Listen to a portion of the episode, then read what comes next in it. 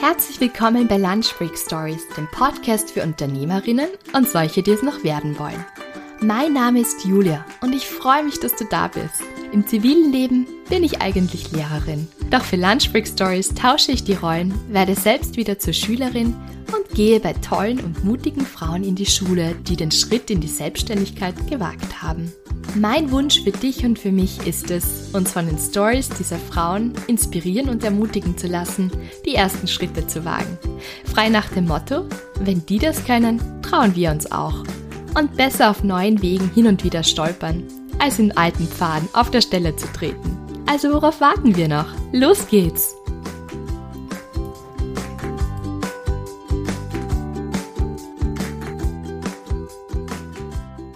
Hallo und herzlich willkommen zu einer neuen Episode von Lunch Break Stories. Ich melde mich nach einer langen Sommerpause endlich wieder zurück, aber ihr dürft euch schon auf viele neue Episoden im Herbst freuen. Nicht nur Lunch Break Stories, sondern auch die Breakfast Stories werden wieder ein Comeback feiern. Den Anfang heute macht meine Gästin Sabine Bichler-Kuss. Episode 72 mittlerweile. Sabine ist Finanz- und Immobilienexpertin. Sie ist Investorin, Coach, Autorin und Speakerin. Und wir werden uns heute dem Thema Finanzen widmen. Das ist ein Thema, das ich bis jetzt in den Lunchbreak Stories eigentlich noch nicht so behandelt habe oder eher nur am Rande. Aber mir ist auch in letzter Zeit bewusst geworden, selbst wenn ich über meinen Umgang mit meinen Finanzen nachdenke und auch an Investitionen denke, an die Zukunft denke, dass das etwas ist, mit dem ich mich mehr auseinandersetzen muss. Und vielleicht geht es dir ähnlich und du denkst dir auch, puh, das ist so ein Thema, das ich immer wieder aufschiebe oder Altersvorsorge oder solche Sachen. Man will ja gar nicht daran denken, jetzt sind wir noch jung, man will ja noch nicht ans Alter denken, aber es ist doch sehr vernünftig und macht wirklich Sinn, seine Finanzen im Griff zu haben und das ein bisschen ganzheitlich auch zu betrachten. Da wird uns heute die Sabine wirklich helfen. Ich muss sagen, jetzt nach dem Interview, das ich gerade mit ihr geführt habe, bin ich wirklich total beflügelt, muss ich sagen. Einerseits natürlich, weil die Sabine super sympathisch ist und eine tolle Gesprächspartnerin war, aber andererseits auch, weil sie das Thema Finanzen, Umgang mit Geld und Investitionen etc wirklich super heruntergebrochen hat, so dass auch ich das verstanden habe und auch ich begriffen habe, dass das wichtig ist, sich mit dem Thema auseinanderzusetzen. Von dem her wünsche ich euch viele gute Learnings heute und einen super Deep Dive in das Thema Finanzen auf eine sehr angenehme Art und Weise. Viel Spaß! Ja, einen wunderschönen guten Morgen. Hallo Sabine, schön, dass du bei mir in den Lunch Break Stories bist. Sabine, du bist Finanz- und Immobilienexpertin, Investorin, Coach, Autorin, Speakerin, also eine ganz schöne Liste an Dingen, die du machst und hast in all den Jahren sicherlich schon viele Einblicke und Erfahrungen gesammelt.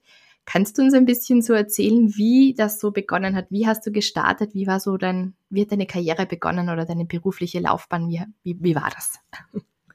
Ja, hallo liebe Julia. Also erstmal vielen Dank, dass ich heute hier sein darf. Freue mich sehr. Und ja, du hast das wirklich gerade so schön alles aufgezählt. Da denke ich mir selber, oh, hört sich ja eigentlich ganz, ganz gut an. Ne? Und äh, bin auch sehr, sehr stolz drauf, was, was ich jetzt mache und äh, was mir was mir so gelungen ist, aber muss eben sagen, das war nicht immer klar. Ne? Es war nicht immer so, dass ich schon früh und als Kind gewusst habe, dass das will ich werden. Und ich wusste es auch nicht während des Studiums oder auch vor drei, vier Jahren noch nicht, wo ich heute stehe, sondern ähm, vieles hat sich, hat sich so ergeben. Es waren gerade auch eben so Momente der Veränderung, die da so, die ich so ganz Besonderes da auch in Erinnerung habe. Und ähm, begonnen habe ich vor circa das ist schon so lange her, aber über 20 Jahre ähm, mit einem Studium für Immobilienwirtschaft, das ich damals auch jetzt gar nicht so mit so großen Überlegungen oder Planungen begonnen habe, sondern dachte einfach, das ist ja interessant. Ich habe als Studentin in, in einer Hausverwaltung gearbeitet und fand es irgendwie so ganz spannend, mit Menschen und, und Immobilien da irgendwie da, da, umzugehen und bin da irgendwie so reingerutscht, hatte aber jetzt eben nicht so einen ganz großen Plan für die Zukunft. Und ich habe dann während des Studiums in Wien einen ähm, Studienkollegen da kennengelernt, der mich sehr fasziniert hat, weil ich habe mit ihm gesprochen und er hat mir dann so gesagt, ja, Und äh, seine Pläne für die Zukunft, die sind halt eben, und er wird Investmentbanker und er wird äh, nach London oder nach äh, New York gehen und er wird einem Penthouse wohnen, er wird so und so viel Geld verdienen und dieses Auto fahren. Und ich dachte so irgendwie so, wow, also das ist ja irgendwie ganz süß und so, aber wie, wie, wie kann denn das irgendwie so sein, dass du das jetzt irgendwie schon weißt? Ich meine, ja, vielleicht hast du Glück und dann gelingt dir das alles, aber sowas kann man doch nicht planen, oder? Und dann sagt er, naja, natürlich kann man das planen. Ne? Also schau an, ich, ich hoffe ja nicht auf irgendein Glück, dass ich da so diesen Weg mache, sondern ich habe das runtergebrochen. So, was für eine Ausbildung brauche ich, was für eine Spezialisierung brauche ich, welche Praktika brauche ich, welche Auslandsaufenthalte brauche ich und so weiter und so fort. Und wen lerne ich kennen? Also gehe ich jetzt Tennis spielen und Golf spielen, damit ich die Leute kennenlerne und dann mache ich das. Und dann dachte ich so, wow, das ist das ist ja interessant. Also war für mich irgendwie so ganz ein neuer Zugang, weil ich eben immer so durchs Leben gestolpert bin bisher und habe dann eben auch angefangen, so mein Leben und meine Zukunft zu planen und ähm, mich auch zu trauen, ein bisschen zu träumen und habe mir eben überlegt, na was was kann es denn werden? Und dann dachte ich, ja, ich möchte irgendwie mal erfolgreich werden. Und ich möchte, jetzt studiere ich ja Immobilienwirtschaft, dann halt in der Finanz- und Immobilienwirtschaft erfolgreich werden. Ich möchte eine schöne Karriere haben. Ich möchte, dass es mir gut geht. Ich möchte in einer großen Stadt leben und so weiter. Und habe so meine Träume und Ziele für mich einfach mal auch niedergeschrieben. Und dann eben wieder runtergebrochen, wie gehe ich es an? Okay, ich muss mal im Ausland studieren, äh, wie gelingt mir das jetzt und so weiter. Und äh, irgendwie war es dann tatsächlich so, dass ich ähm, all diese Punkte abgearbeitet habe in dem Sinn, weil viele Sachen, wenn man sie erstmal so im Fokus hat von also automatisch mehr oder weniger passieren, weil man dann eben da aufmerksam wird auf Chancen und Möglichkeiten. Und so ist es mir eben dann auch gelungen, ganz eine gute und erfolgreiche Karriere in der Finanz- und Immobilienwirtschaft hinzulegen und ähm, war eben jetzt auch zuletzt vor meiner Selbstständigkeit in einem ja, relativ großen Unternehmen in Berlin tätig als Head of Investment, habe ein Team geleitet und war da wirklich verantwortlich für ganz große Transaktionen in bis zu Milliardenhöhe auch tatsächlich. Wow. Was würdest du sagen? Also ich finde schon immer ganz, ganz spannend, dass du gesagt hast, du hast ähm, die Träume dann auch ein bisschen heruntergebrochen du hast das bei ihm auch so gesehen, wie er sich das so, wie das so aufgeschlüsselt hat, wie könnte das funktionieren, wie breche ich das, das ist das Ziel und wie breche ich das jetzt herunter, dass ich dann das auch wirklich erreiche. Was würdest du sagen, waren so ganz besondere Geschichten oder Momente im Laufe deiner Karriere, die dich geprägt haben? Also das der Studienkollege oder der Freund hat dich mal auf jeden Fall geprägt, aber mhm. was war sonst noch so, wenn du jetzt so zurückschaust auf die letzten Jahre, was hat dich besonders geprägt, beruflich, persönlich, was hast du mitgenommen aus dieser Zeit? Mhm. Ja, es waren eben immer diese, also Erfolge waren natürlich wunderschön und so, aber geprägt oder worüber ich jetzt noch am meisten nachdenke, sind eben diese Momente der, der Veränderung. Und bei mir war es eben auch zu oft so, wenn ich irgendwie gerade so einem Punkt war, dass ich mir gedacht habe, jetzt passt es nicht mehr so, ich bin nicht so glücklich, wie auch immer, dann gab es vielleicht schon irgendwie so einen Plan und ein Ziel, aber ich war immer dann vielleicht ein bisschen negativ. Das kann ich doch nicht machen, das geht doch nicht. Ja, aber wie denn?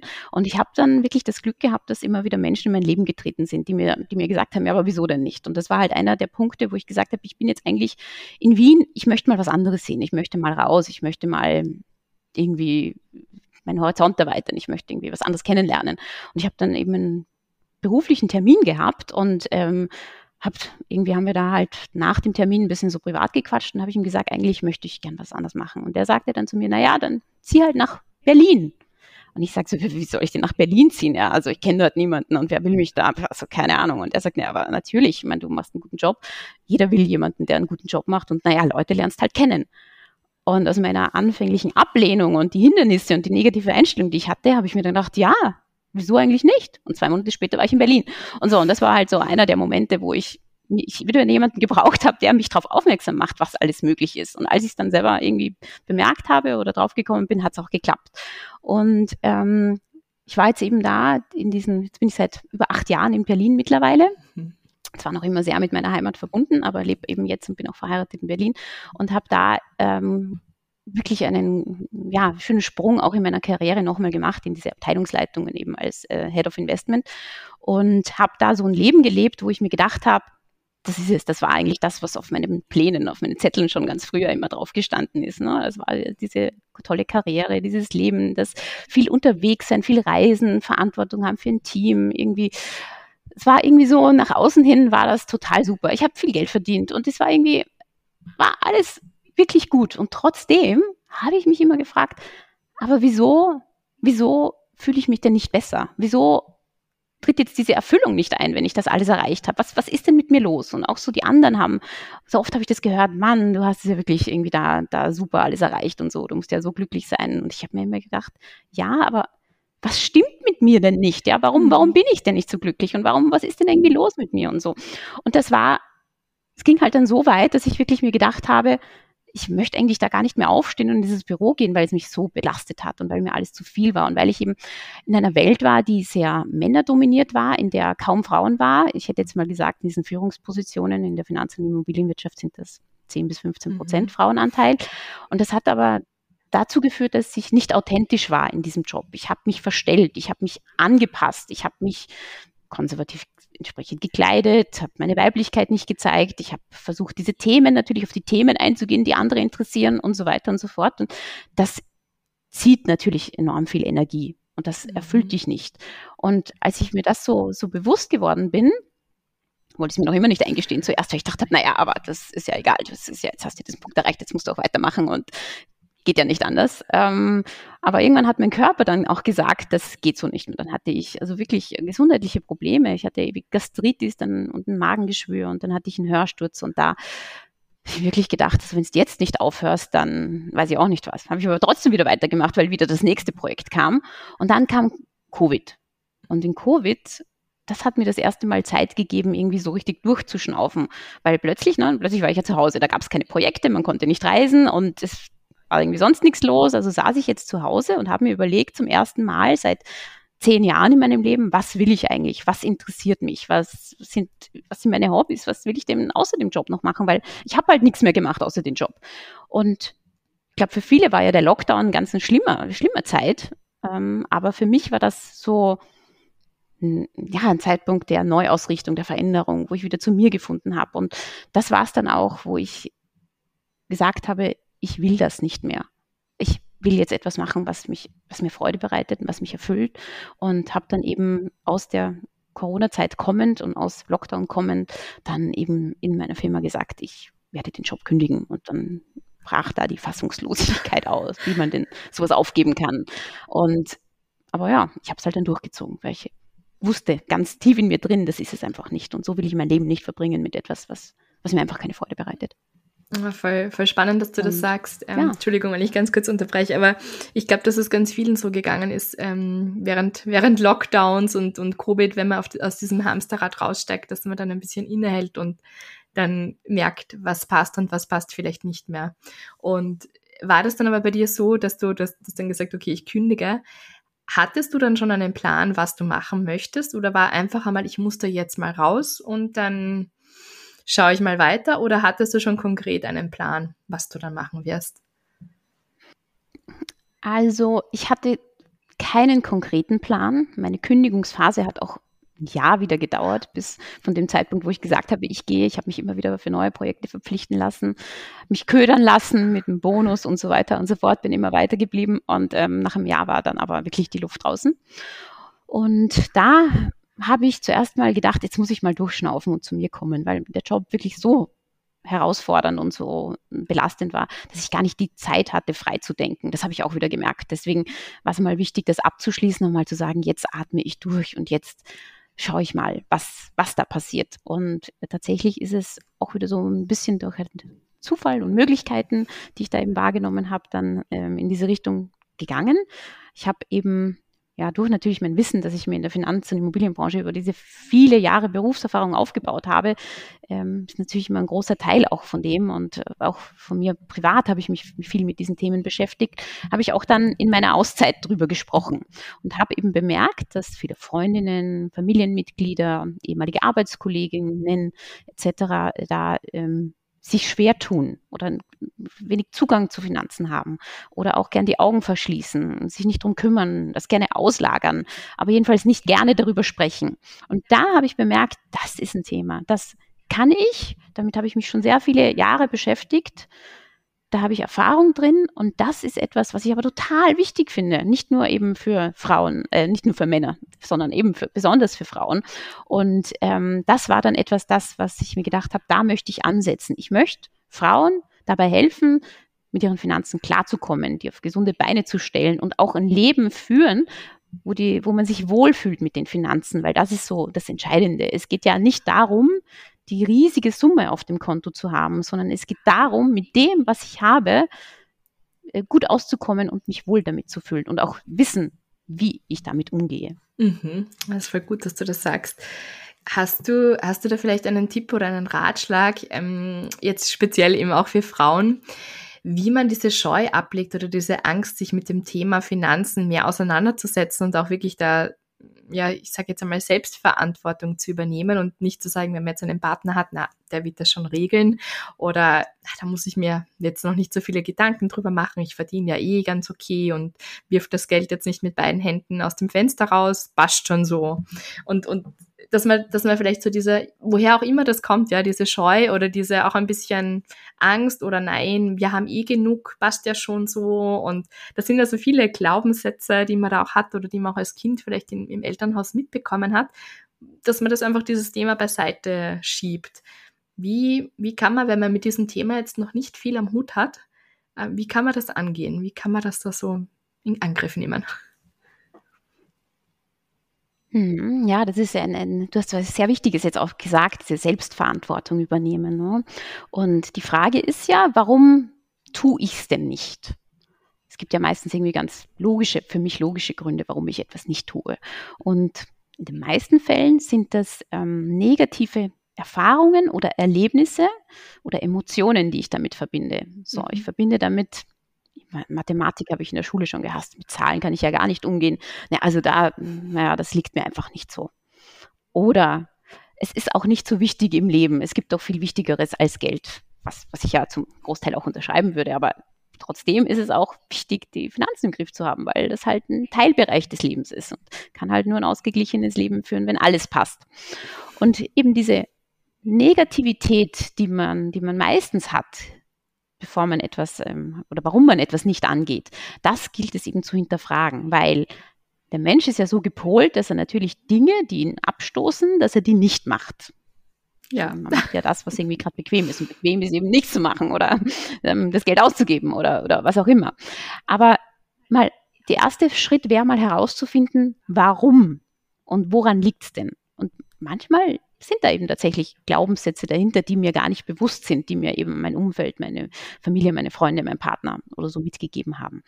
Und dann ist es wichtig, eben sich dem zuzuwenden. Und da hilft es, wenn man sich es einfach schön und angenehm macht, weil Finanzen müssen eben nicht schrecklich sein, weil es gibt ja mittlerweile, die ist ja so vielfältig, unsere Welt. Und vielleicht hörst du gern Podcasts oder vielleicht liest du gern Bücher oder vielleicht schaust du lieber YouTube-Videos oder vielleicht recherchierst du einfach gern stundenlang im Internet oder vielleicht gehst halt zu jemandem, der dir Hilfe bieten kann. Also es gibt ja für jeden Möglichkeiten, irgendwas zu tun. Und da muss man für sich dasselbe das oder das Beste rausfinden, das, was einem anspricht. Und mein Tipp ist irgendwie, sich auch schön zu machen, mit einer Freude da reinzugehen. Schenk dir halt einen Drink ein oder, oder einen Tee oder, oder gönn dir dazu ein Stück Kuchen, wenn, wenn das deins ist, was dir, was dir da irgendwie weiterhilft. Aber mach's dir halt schön. Ne? Und der letzte Tipp, rede halt mit jemandem drüber, weil das darüber sprechen eine enorme Hürde nimmt. Wenn ich immer etwas nur für mich so rumtrage, dann kann ich es ganz gut verstecken. Aber wenn ich mit anderen darüber spreche, in meinem Umfeld, also ich sage ja nicht, mit jedem dahergelaufenen auf der Straße jetzt darüber zu sprechen, weil das ja auch ein persönliches Thema ist. Deswegen natürlich soll man so persönliche äh, finanzielle Themen nicht, also nur im privaten oder im gut bekannten Umfeld besprechen. Aber da ist es schon wichtig. Und auch darüber im Freundeskreis zu sprechen, eben nicht nur, weiß ich nicht, wann gehen wir shoppen oder wann, keine Ahnung, oder hast du das gesehen oder das habe ich jetzt für meine Kinder gemacht. Es gibt ja viele Themen, über die wir Frauen gerne sprechen, aber auch darüber zu sprechen, sag mal, sorgst du eigentlich für dein Alter vor? Investierst du eigentlich? Machst du das ja? Ach cool, ja, ja, wie denn? Und das irgendwie, das erleichtert das und nimmt irgendwie diese Scheu und diesen Schrecken, wenn ich in meinem Umfeld auch ganz normal darüber spreche und ich kann ja auch eingestehen, ich habe mich noch nicht damit beschäftigt, ich würde es aber gern und ich kann es jetzt noch nicht, aber ich würde es gern lernen. Mhm. Das ist voll gut, was du sagst. Also, ich habe mich gleich bei dem ersten so, ich bin nicht gut in Mathematik und Zahlen waren noch nie meins, gleich einmal wiedergefunden, weil das ist auch so ein Thema von mir, dass ich mir denke, nein, Hilfe. Mhm. Ich habe bei dir irgendwie, irgendwie gelesen, dass du Excel-Listen liebst. Ich hasse sie. Und, Und aber das, das hilft total, was du sagst, sich mit diesem Thema auch auseinanderzusetzen. Aber in Österreich gibt es ja so ein bisschen, ich weiß nicht, wie das in Deutschland ist, aber du bist ja auch Salzburgerin. In Österreich gibt es so ein bisschen dieses, ähm, wie soll ich sagen, so dieses Mantra ähm, oder dieses, äh, dieses Mindset, so über Gesundheit und Finanzen spricht man nicht. Ja, das war so ein bisschen in diesen weiß ich nicht, mhm. äh, älteren Generationen oder so, dass man nicht darüber gesprochen hat.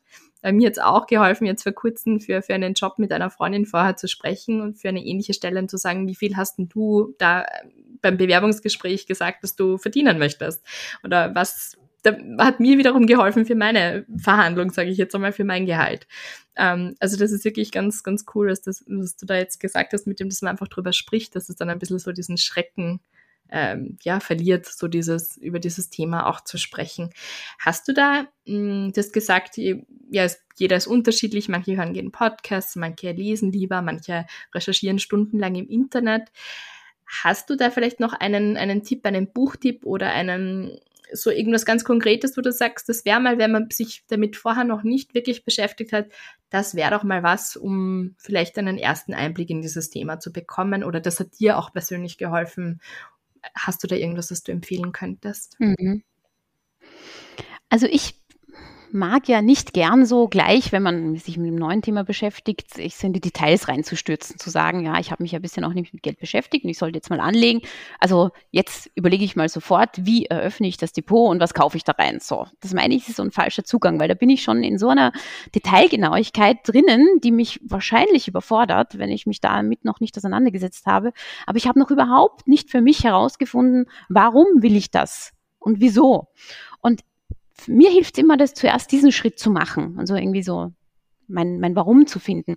Und da sind eben ähm, zwei Bücher, die mich da sehr geprägt haben und die ich ganz toll finde, weil darin geht es eben nicht darum, und so findest du, weiß nicht, so wirst du reich und diese Aktien und ich weiß nicht was und die technische Details und so berechnest du das oder sonst irgendwas, sondern da geht es eben um die Hintergründe dazu. Und das eine ist ähm, die Psychologie des, äh, des Geldes von Morgan Housel. Das ist, mhm. beschreibt er eben sehr gut, warum man Themen macht oder was die Hintergründe sind oder auch wie Menschen ticken, warum sie gewisse Sachen machen machen. Und wenn man das eben liest, dann hat man, also ich hatte da so viele Aha-Momente in meinem Leben, dass ich irgendwie verstanden habe, warum ich mein Geld vielleicht gern für Shopping ausgegeben habe oder warum ich dieses oder jenes nicht gemacht habe oder warum da Ängste sind, mein Geld zu verlieren. Das hat mir extrem geholfen. Und das Zweite, das ich auch sehr gut finde, das in diese Richtung geht, ist ähm, Happy Money von Elizabeth Dunn. Das mhm. ist eine ähm, Psychologin, die sehr viel auf diesem Gebiet geforscht hat und die eben herausfindet, wie Geld denn glücklich macht. Und das ist äh, total spannend, weil es macht eben nicht glücklich. Und das, glaube ich, weiß man heutzutage auch, so und so viel Geld zu verdienen oder die Million auf dem Konto zu haben, sondern es geht darum, wie man es auch ausgibt. Und sie hat eben in vielen Studien herausgefunden, unter anderem, dass man am glücklichsten ist, wenn man das Geld gar nicht für sich selbst ausgibt, sondern für andere, wenn man anderen eine Freude bereitet. Die nächste Steigerung ist, wenn man es für Erlebnisse ausgibt, das heißt nicht für irgendwelche materiellen Dinge, sondern für Erlebnisse. Und das Allerbeste ist, wenn du es für ein Erlebnis mit jemandem anderen gemeinsam aufgibst, dass du auch noch daran teilnehmen kannst. So, das ist so praktisch, das macht dich am allerglücklichsten, den Studien zufolge. Und ähm, finde ich sehr interessant, das auch zu lesen mit den, mit den Hintergründen. Ah, super, danke für die Aber Tipps. Muss sich natürlich irgendwann, ja, irgendwann vielleicht auch dann ein bisschen ähm, tiefer mit der Materie auseinandersetzen. Und wenn man eben ein Buch sucht, wo es wirklich darum geht, was ist denn ein Depot, wie lege ich das an, wie kaufe ich eine Aktie, dann ähm, gibt es eines, das ich da sehr kompakt und unkompliziert geschrieben finde. Und das heißt auch das einzige Buch, das du über Finanzen lesen solltest. Super das Titel. Finanzfluss-Podcaster. ja, genau. Das ist von Finanzfluss-Podcaster. Das kann ich auch empfehlen für so einen, für so einen Überblick. Ich würde es aber nicht zum Einsteigen nehmen, sondern ich würde mich zuerst mit den anderen Dingen beschäftigen. Das klingt total gut. Danke. Ich mag das immer, wenn man so praktische Tipps an die Hand bekommt. Und weil sonst kann dieses Thema einfach überfordern, finde ich. Das ist so ein großes Thema, dieses Thema Finanzen, Altersvorsorge, Investieren etc., ähm, dass dann das wirklich abschrecken kann. Was würdest du sagen? Jetzt könnten wahrscheinlich einige auch sagen, na ja, aber ist denn jetzt überhaupt so eine gute Zeit zu investieren? Sprichwort Inflation etc. Macht das jetzt überhaupt Sinn? Ist es nicht besser, das, was ich habe, quasi, ich halte es jetzt einfach so fest und lege es irgendwie auf die Bank oder unterm Kopfpolster, so auf die Art? Ja, Macht es Sinn, äh, auch jetzt zu investieren? Ist eine gute Zeit oder gibt es eh nie eine gute Zeit? Man muss es einfach machen. Wie stehst du dazu? Was sagst du? Also es gibt ja da so einen ganz bekannten Spruch. Das heißt, die beste Zeit zu investieren war immer gestern, aber die zweitbeste Zeit ist immer jetzt. Und warum ist das so? Es, beim Investieren geht es gar nicht so sehr um irgendwelche finanzmathematischen Fähigkeiten oder sonst irgendwie Analysetechnik, sondern was Investieren das Wichtigste ist, ist der Faktor Zeit. Und je länger ich investiere, desto wahrscheinlicher ist es, dass ich damit gut fahre. Und deswegen, also das ist auch finanzmathematisch, jeder, der schon mal von Zinseszinsrechnung gehört hat, ganz einfach danach zu weisen. Ne? Wenn ich jetzt 1000 Euro auf die Seite lege, dann sind die in zehn Jahren schon sehr viel mehr wert, aber in 20 oder 30 oder 40 fast ein Vermögen wert, ne? weil sich eben das exponentiell steigert. Deswegen, es ist immer ein guter Zeitpunkt zu investieren, wenn man es noch nicht gemacht hat dann erst recht jetzt, das erstens. Und das zweite Thema, du hast ja Inflation angesprochen. Ne? Das ist ja etwas, das wir bis vor ein paar Jahren eher nur so abstrakt gekannt haben. Was heißt eigentlich Inflation? Und dann hat man irgendwie so theoretisch, naja, das Geld wird weniger wert. Hm konnte man noch nicht so viel damit anfangen, aber die letzten ein, zwei Jahre haben uns das sehr praktisch sehr gut gelehrt, nämlich es wird alles teurer und das, ich verdiene vielleicht das Gleiche, aber kann mir weniger leisten. So, das ist Inflation. Und die Inflation ist gerade eben jetzt in den letzten Jahren sehr, sehr hoch gewesen. Stabilisiert sich gerade so ein bisschen, hoffentlich, aber trotzdem noch immer auf einem sehr hohen Niveau. Und gerade deshalb ist es eben wichtig, das Geld anzulegen. Weil was heißt denn Geld zu investieren oder anzulegen? Heißt, das Geld arbeitet und wird mehr. Und das will ich natürlich, weil die Inflation macht ja, dass ich mir immer weniger leisten kann. Deswegen ist es ziemlich sinnvoll, auch in Zeiten wie diesen das Geld anzulegen und abzuwarten, bis es mehr wird. Voll gut. Danke auch für die Zusammenfassung, also für dieses Jahr, genau, was das halt auch bedeutet oder wie das auch, ähm, ja, wie sich das praktisch auch auswirkt. Also ich, wie, mh, mm, wie würdest du denn, wir haben jetzt über das Investieren gesprochen, was war denn bisher dein bestes Investment, wo du rückblickend sagst, das hat sich wirklich ausgezahlt, das war gut investiertes Geld? Ähm, das kann man jetzt so von zwei Seiten betrachten, weil einerseits ähm, gut investiert war zum Beispiel so meine Ausbildung. So, das war auch Geld, das ich investiert habe. Ich bin jetzt auch gerade oder bin gerade auch in einer, einer Coaching-Ausbildung. Das ist ähm, auch eine Investition in Geld, aber auch in mich. Und das ist eben, finde ich, immer gut investiertes Geld, weil das mich weiterbringt in der persönlichen Weiterentwicklung, in meinem Wissen. Aber, und das ist nicht zu unterschätzen, auch der soziale Aspekt, Gleichgesinnte finden, darüber zu, zu sprechen, sich austauschen zu können. So deswegen würde ich immer sagen, das sind gute Investitionen, wenn sie eben in einen selbst sind. Und die haben ja auch einen totalen Mehrwert und einen Effekt, weil ich ja durch das Wissen, das ich mir da aneigne, wieder vielleicht mehr Geld verdienen kann oder das eben mich anderweitig äh, weiterbringt. Aber wenn du jetzt eben das auf, sprechen ja auch über so ganz klassisch Finanzen, wenn du da eben sagst, was meine beste Investition war, ähm, weiß das ziemlich genau, weil ich auch mein Depot so ein bisschen immer analysiere und schaue, was läuft gut, was läuft nicht so gut. Und es war eine meiner besten Aktien ist tatsächlich die Louis Vuitton Aktie. Und ich glaube, viele die viele Frauen oder so, äh, ja, kennen Louis Vuitton und haben auch oder hätten gern da irgendwie eine Handtasche oder so davon. Ich muss sagen, mir, mich hat Louis Vuitton nie so angesprochen. Ich habe ein paar andere Designer-Handtaschen, gebe ich ganz ehrlich zu, aber keine von Louis Vuitton. Ähm, aber ich fand die Aktie immer ganz gut aus verschiedenen Gründen, weil ähm, so ein Luxusartikel ja etwas ist, der nicht so sehr von vom ähm, Marktumfeld von Inflation und Rezession betroffen ist, weil die Leute, die sich das kaufen, die müssen sich nicht Gedanken darüber machen, ob sie noch genug Geld am Monatsende haben, sondern die Zielgruppe von Louis Vuitton ist eben eine Zielgruppe, die genug Geld hat, die Geld für Luxusartikel hat. Und denen tut auch irgendwie da fünf oder acht Prozent Inflation nicht weh, weil sie ja sowieso genug Geld haben. Und deswegen habe ich schon vor ein paar, vielen Jahren Louis Vuitton-Aktien gekauft und das ist tatsächlich eine Aktie, die sich halt da mehr als verdreifacht hat oder so in, in meinem Depot. Deswegen würde ich mal sagen, war das einer meiner besten finanziellen Investitionen. Ja, das ist voll lustig, dass du das. Die Tasche wäre heute sicher nicht mehr so viel ich wollte ja. gerade sagen, das ist total lustig, dass ja. du das jetzt gerade sagst, weil ich bin erst gestern mit einer Freundin zusammengesessen und wir haben uns darüber unterhalten, über Inflation und in was sollte man investieren und so weiter. Und ich habe zu ihr gesagt, ähm, ich habe von meinen Großeltern zum 17. Geburtstag eine Louis Vuitton-Tasche bekommen. Ich hätte lieber eine Aktie bekommen von Louis Vuitton ja. als die Tasche. Ja, das zahlt sich aus. das stimmt. War spannend. Also ja, das genau, das ist finanzieller Sicht sicher. Ich finde aber auch, wie gesagt, eben, ich finde auch okay, sich mal eine schöne Tasche dazu gönnen oder so etwas zu haben, weil das ja auch, also wenn es nur im Schrank liegt, dann ist es vielleicht nicht so sinnvoll, aber wenn es mir Freude bereitet und wenn ich die verwende und wenn mir das einfach ein gutes Gefühl gibt, dann finde ich es auch total okay, sich auch mal was zu gönnen. Nur halt nicht, man soll nicht übertreiben. Alles mit Maske. ah, sehr cool. Genau. Jetzt haben wir über dein bestes Investment gesprochen. Ich finde es auch schön, dass du jetzt nicht nur auf das Materielle gegangen bist, sondern auch gesagt gesagt hast, ich glaube, Warren Buffett hat das auch gesagt, das beste Investment ist in sich selbst. Also äh, von dem her, also sehr, mhm. sehr spannend, dass du das auch so bekräftigst und eben auch in die Beziehungen oder in, die, in das Netzwerk auch und so, in die sozialen Kontakte, ins soziale Umfeld und eben auch jetzt ganz materiell gesprochen in die Louis Vuitton-Aktien. Aber hat es auch schon mal so ein Investment gegeben, wo du sagst, hm, das war jetzt nicht so gut? Das hätte ich mir sparen können.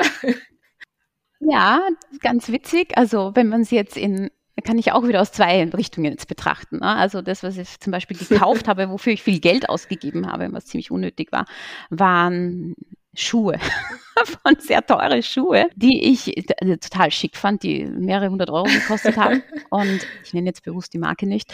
Ich möchte ja nicht so jetzt schlecht reden oder so, aber ähm, fand die ganz toll und habe mir die gewünscht, habe die gekauft, ähm, hoher Absatz, ich weiß nicht was. Ja, jedenfalls habe ich sie einmal dann angehabt.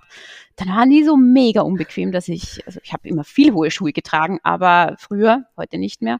Aber die waren halt, also wirklich, ich konnte ich gar nicht damit laufen, weil die einfach wehtaten. Und dann kam irgendwie Corona und dann brauchte man sowieso keine hohen Schuhe mehr, weil man war nicht im Büro oder keine Ahnung, es war irgendwie nicht mehr so wichtig. Und das heißt, die Schuhe waren jetzt so gesehen für einmal tragen, dafür auch noch Schmerzen haben, sicher so das schlechteste Investment, was ich, ähm, äh, oder der schlechteste Kauf, den ich tätigen konnte. Was ähm, ansonsten aber noch mir, wenn ich jetzt so an meine Investitionen in Finanzanlagen denke, dann habe ich, war meine schlechtesten Investitionen die, die ich irgendwo gelesen habe, das ist eine tolle Aktie. So, ich habe irgendwie, weiß ich nicht, in der Wirtschaftswoche oder im Handelsblatt irgendwo halt so einen Tipp gelesen und dachte, naja, wenn die das schreiben, dann muss das ja irgendwie gut sein. Dann habe ich es gekauft, ohne mich damit auseinanderzusetzen, ohne es zu verstehen, was es eigentlich ist. Und irgendwie ein paar Wochen später, wenn ich dann ins Depot geschaut habe, dann, was ist denn das eigentlich? Ja, ich wusste schon gar nicht mehr, was ich da habe, weil ich habe mich, keine Ahnung, ich konnte mich mit dem Produkt nicht auseinandersetzen. Es hat mich auch überhaupt nicht angesprochen, was die machen, die, das Unternehmen. Und deswegen war schon so eine reine Abwehrhaltung bei mir da, weil ich mir gedacht habe, das keine Ahnung, das ist mir irgendwie unsympathisch. Und dann ist es halt auch noch gerade schlecht gelaufen. Ich meine, es ist alles schlecht gelaufen, gerade weil gerade eine, eine Krisenphase war. Aber als die dann runtergegangen ist, dann hat mich das so besonders geärgert, weil ich mich ja damit überhaupt nicht identifizieren konnte. Und dann habe ich es mit Verlust verkauft, weil ich einfach dachte, ich will das loshaben und ähm, will das nicht mehr sehen, ja, weil das belastet mich mehr. Und es war sicher ein schlechtes Investment von dem her, weil da habe ich ja Geld verloren, jetzt nicht so viel, trotzdem. Aber das eben hat mir halt wieder gezeigt, es ist viel wichtiger, Sachen zu haben, die man selber versteht und an denen man auch irgendwie vielleicht Freude hat oder wo man zumindest weiß, warum man sie hat. Weil alles, was einem jemand anderer sagt, macht das. Ja, wenn man das nicht selber da sich nicht damit identifizieren kann, ist es nie gut, weil man einfach keine Freude damit hat. Alles für gut.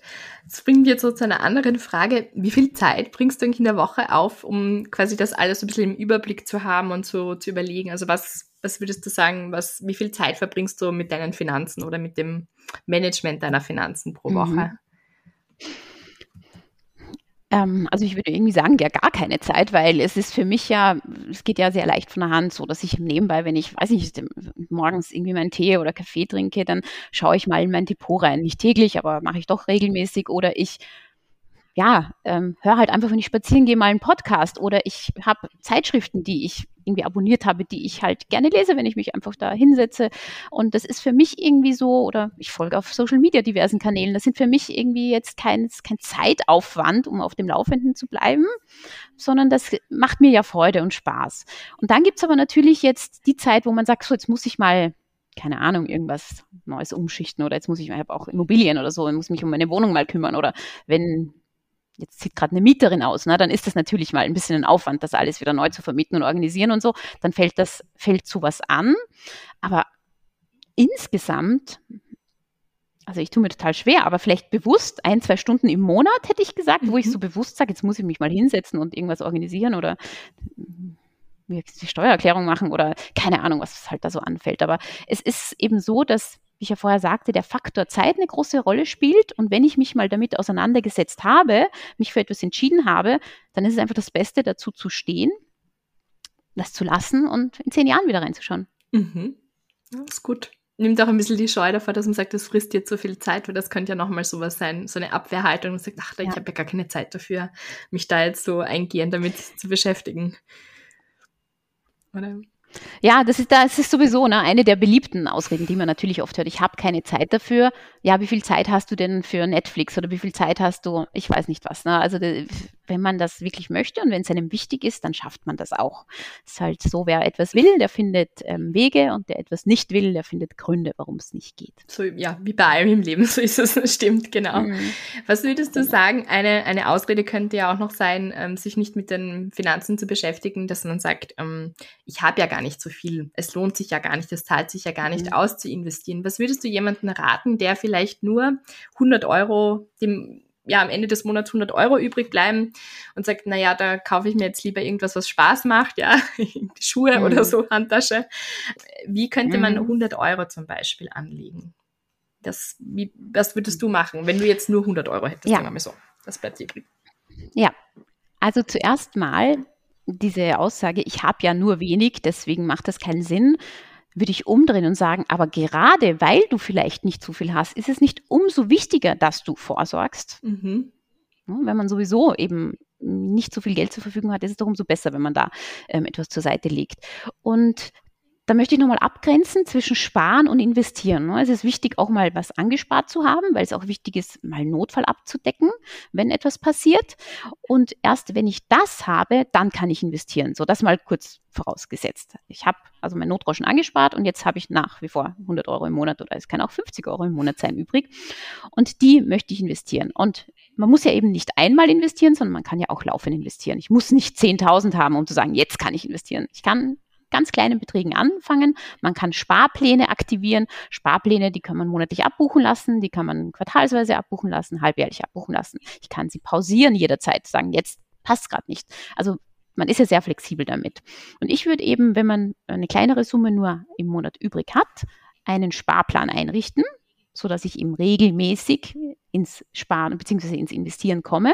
Und dann würde ich ein ähm, sehr breites Investment machen, weil wenn man nur weniger investiert, dann muss man sich natürlich auch ein bisschen breiter aufstellen. Wenn ich sehr viele Anlagen habe, kann ich eben auch Einzelaktien kaufen. Ich würde das nicht empfehlen, wenn ich nur eine Investition mache, dann würde ich nicht eine Einzelaktie kaufen, weil ein Unternehmen, das kann es halt immer mal irgendwie aufstellen oder das kann insolvent werden, das weiß man nicht. Und dann gibt es aber ähm, Fonds, sprich ETFs. ETFs sind eine besondere Form von Fonds und ETFs bilden einen Index nach und ein Index bildet einen Aktienmarkt nach. Und ein ETF bildet somit immer den Markt ab. Und wenn ich einen ETF-Anteil kaufe, zum Beispiel, da gibt es ein MSCI World, der hat 1600 Unternehmen drin, der Industrieländer. Und wenn ich den kaufe, dann habe ich 1600 Unternehmen. Wenn da mal eins pleite geht, ist mir das egal. Und wenn eins super läuft, dann hat das jetzt keine Mega-Auswirkung, aber halt insgesamt, wenn der Markt gut läuft, dann hat das natürlich eine Auswirkung. Und somit kann ich nichts falsch machen, weil ich bin ja nie schlechter als der Durchschnitt. Ich bin immer genauso gut wie der Durchschnitt. Und das ist absolut ausreichend. Und deswegen würde ich, wenn ich eben eine gewisse Summe im Monat sparen würde, einen Sparplan einrichten für ein Depot, also ein Depot eröffnen, einen Sparplan einrichten und dann meine Summe, die ich im Monat über habe, eben auf einen sehr breit gestreuten ähm, ETF setzen. Das sind super Tipps, danke dir. Ja, wie kann man dich jetzt finden? Wie kann man auch mit dir in Kontakt treten und was bietest du eigentlich auch für Frauen an? Wir haben jetzt schon gehört, natürlich ähm, super Podcasts oder Bücher oder so weiter, aber es braucht ja manchmal auch wirklich mehr, um das dann anzugehen. Was bietest du an, Sabine? Ja, also mein, mein Hauptteil meiner Tätigkeit ist natürlich meine Finanzcoachings. Da bin ich ähm, nicht nur für Frauen, aber insbesondere für Frauen offen, ähm, eben in Einzelgesprächen und eins zu eins Coaching. Und das hat eben den Sinn, die ganzen Finanzen jetzt mal wirklich auf den Kopf zu stellen. Da ähm, kann man aber auch mit Themen kommen, wie ich möchte mal eine Immobilie kaufen oder vorsorgen. Immobilie kann ja auch immer ein Investment sein, muss ja nicht nur für den Eigenbedarf sein. Ähm, ich möchte das alles mal auf ein gesunden, gesunde Beine stellen. Da bietet sich natürlich das Einzelcoaching an, wenn ich ein bisschen mehr Zeit habe, wenn ich da äh, aufbringen kann. Und daneben habe ich aber auch für Privatpersonen ein Gruppencoaching, das nennt sich der Female Finance Club. Und zwar da ähm, ist die Idee dahinter, nach äh, Barbara Scher, die hat die mal in den 70er Jahren die, die der Erfolgsteams gegründet.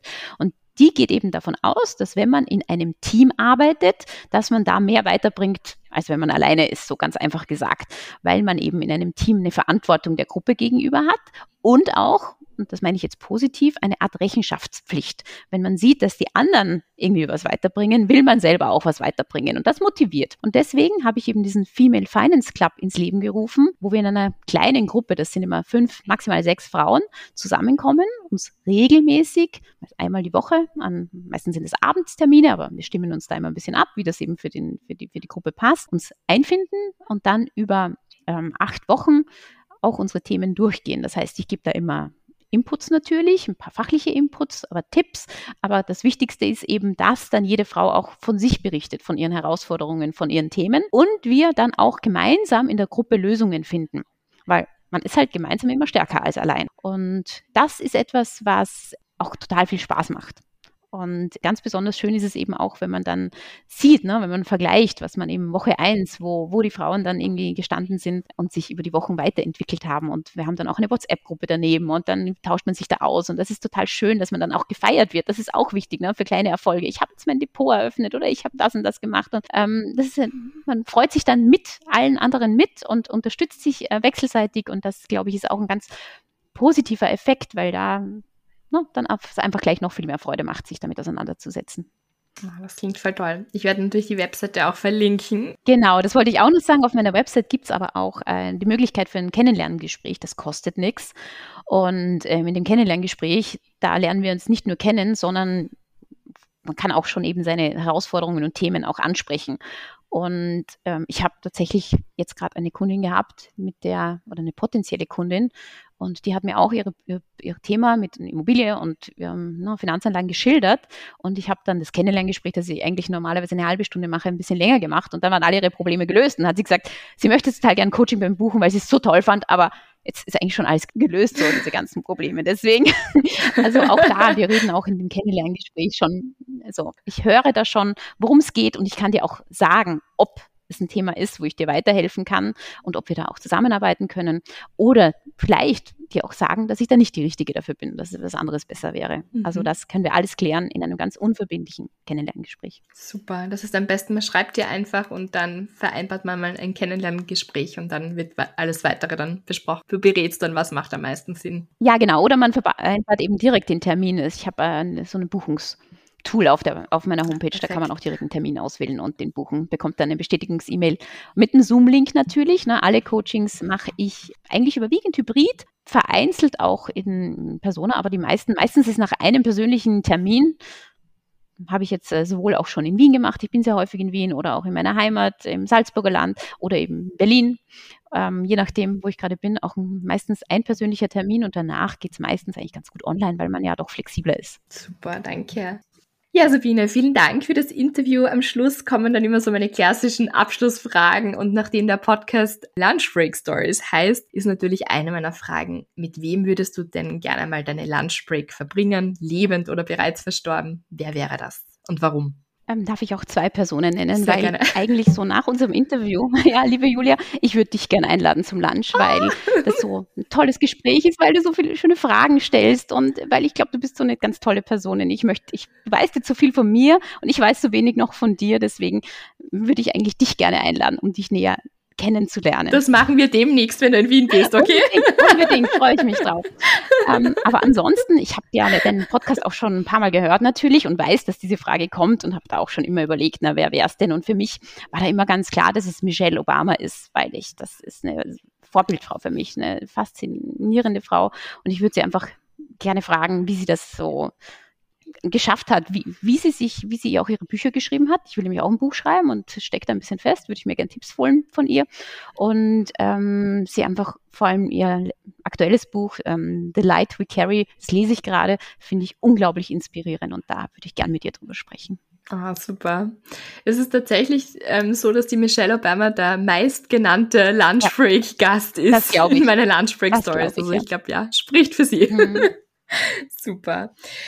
Für was hast du vor kurzem mehr als 100 Euro ausgegeben? Damit meinst du jetzt wahrscheinlich nicht irgendwie da so Wohnkosten oder sonstige Fixkosten? Nein.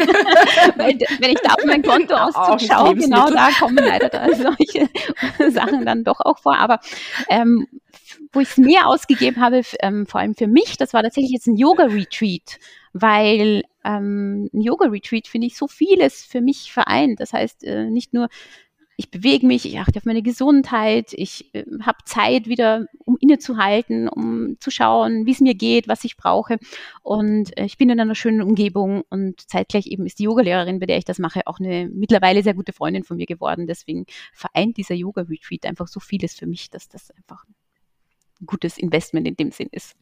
Super, du, du haltest dich auch an deine eigenen Ratschläge, merke ich ja. da gerade. Also du, du machst, du investierst es in dich, aber mit anderen. Also wunderbar. Ja, stimmt. Sehr gut. Was war bisher das schönste nicht gekaufte Geschenk für dich, das du bekommen hast? Mhm. Also